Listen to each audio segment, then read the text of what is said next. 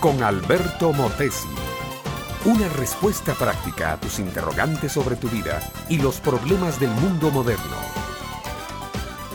El mar estaba muy sereno en aquel atardecer de verano en la ciudad de Nueva York. El barco hacía su entrada triunfal al puerto. La estatua de la libertad acababa de encender su antorcha y en la isla de Ellis todo estaba preparado para recibir a los nuevos emigrantes europeos.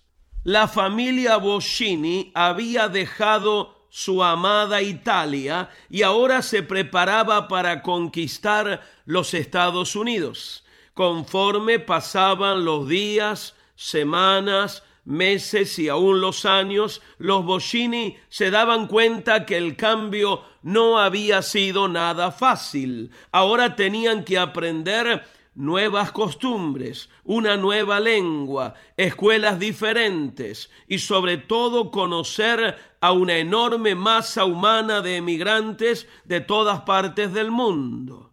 La turbulencia del nuevo cambio estaba resultando abrumadora para ellos.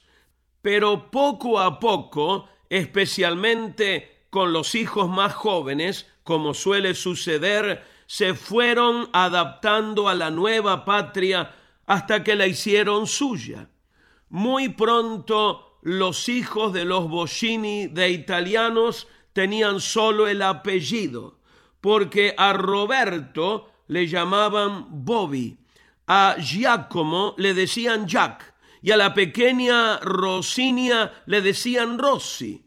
Detrás de ese cambio se hallaba el señor Boscini. Él sabía que ese cambio podía ser para bien o para mal. Por eso allá, encerrado en su alcoba, pasaba largas horas en la presencia de Dios, orando por su familia mi amiga, mi amigo, los cambios pueden ser una bendición o una maldición. Satanás no quiere que tú cambies y busques a Dios. Por eso, si has de tener paz en el proceso de cambiar, debes guardar tu corazón, tu mente, tu espíritu, orando a Dios. Pero por favor, no te confundas. Yo no dije rezando. Rezar es repetir cosas de memoria, cosas por lo general que no tienen sentido con la necesidad,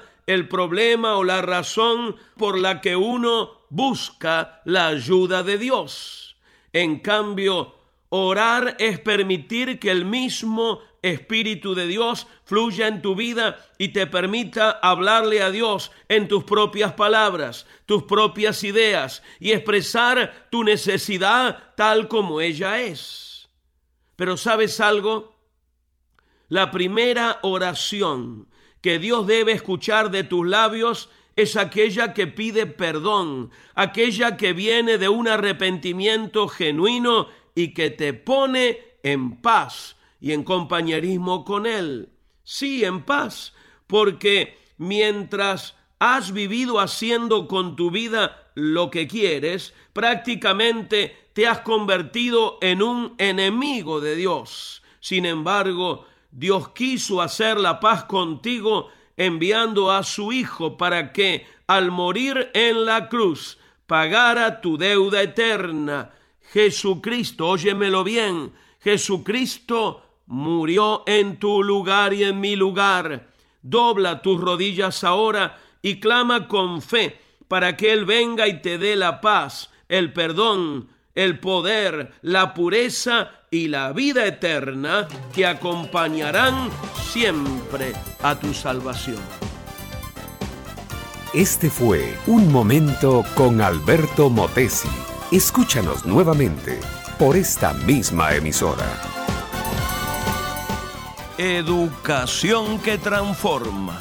¿Te quieres preparar mejor? Visita Facebook y busca Alberto Motesi University.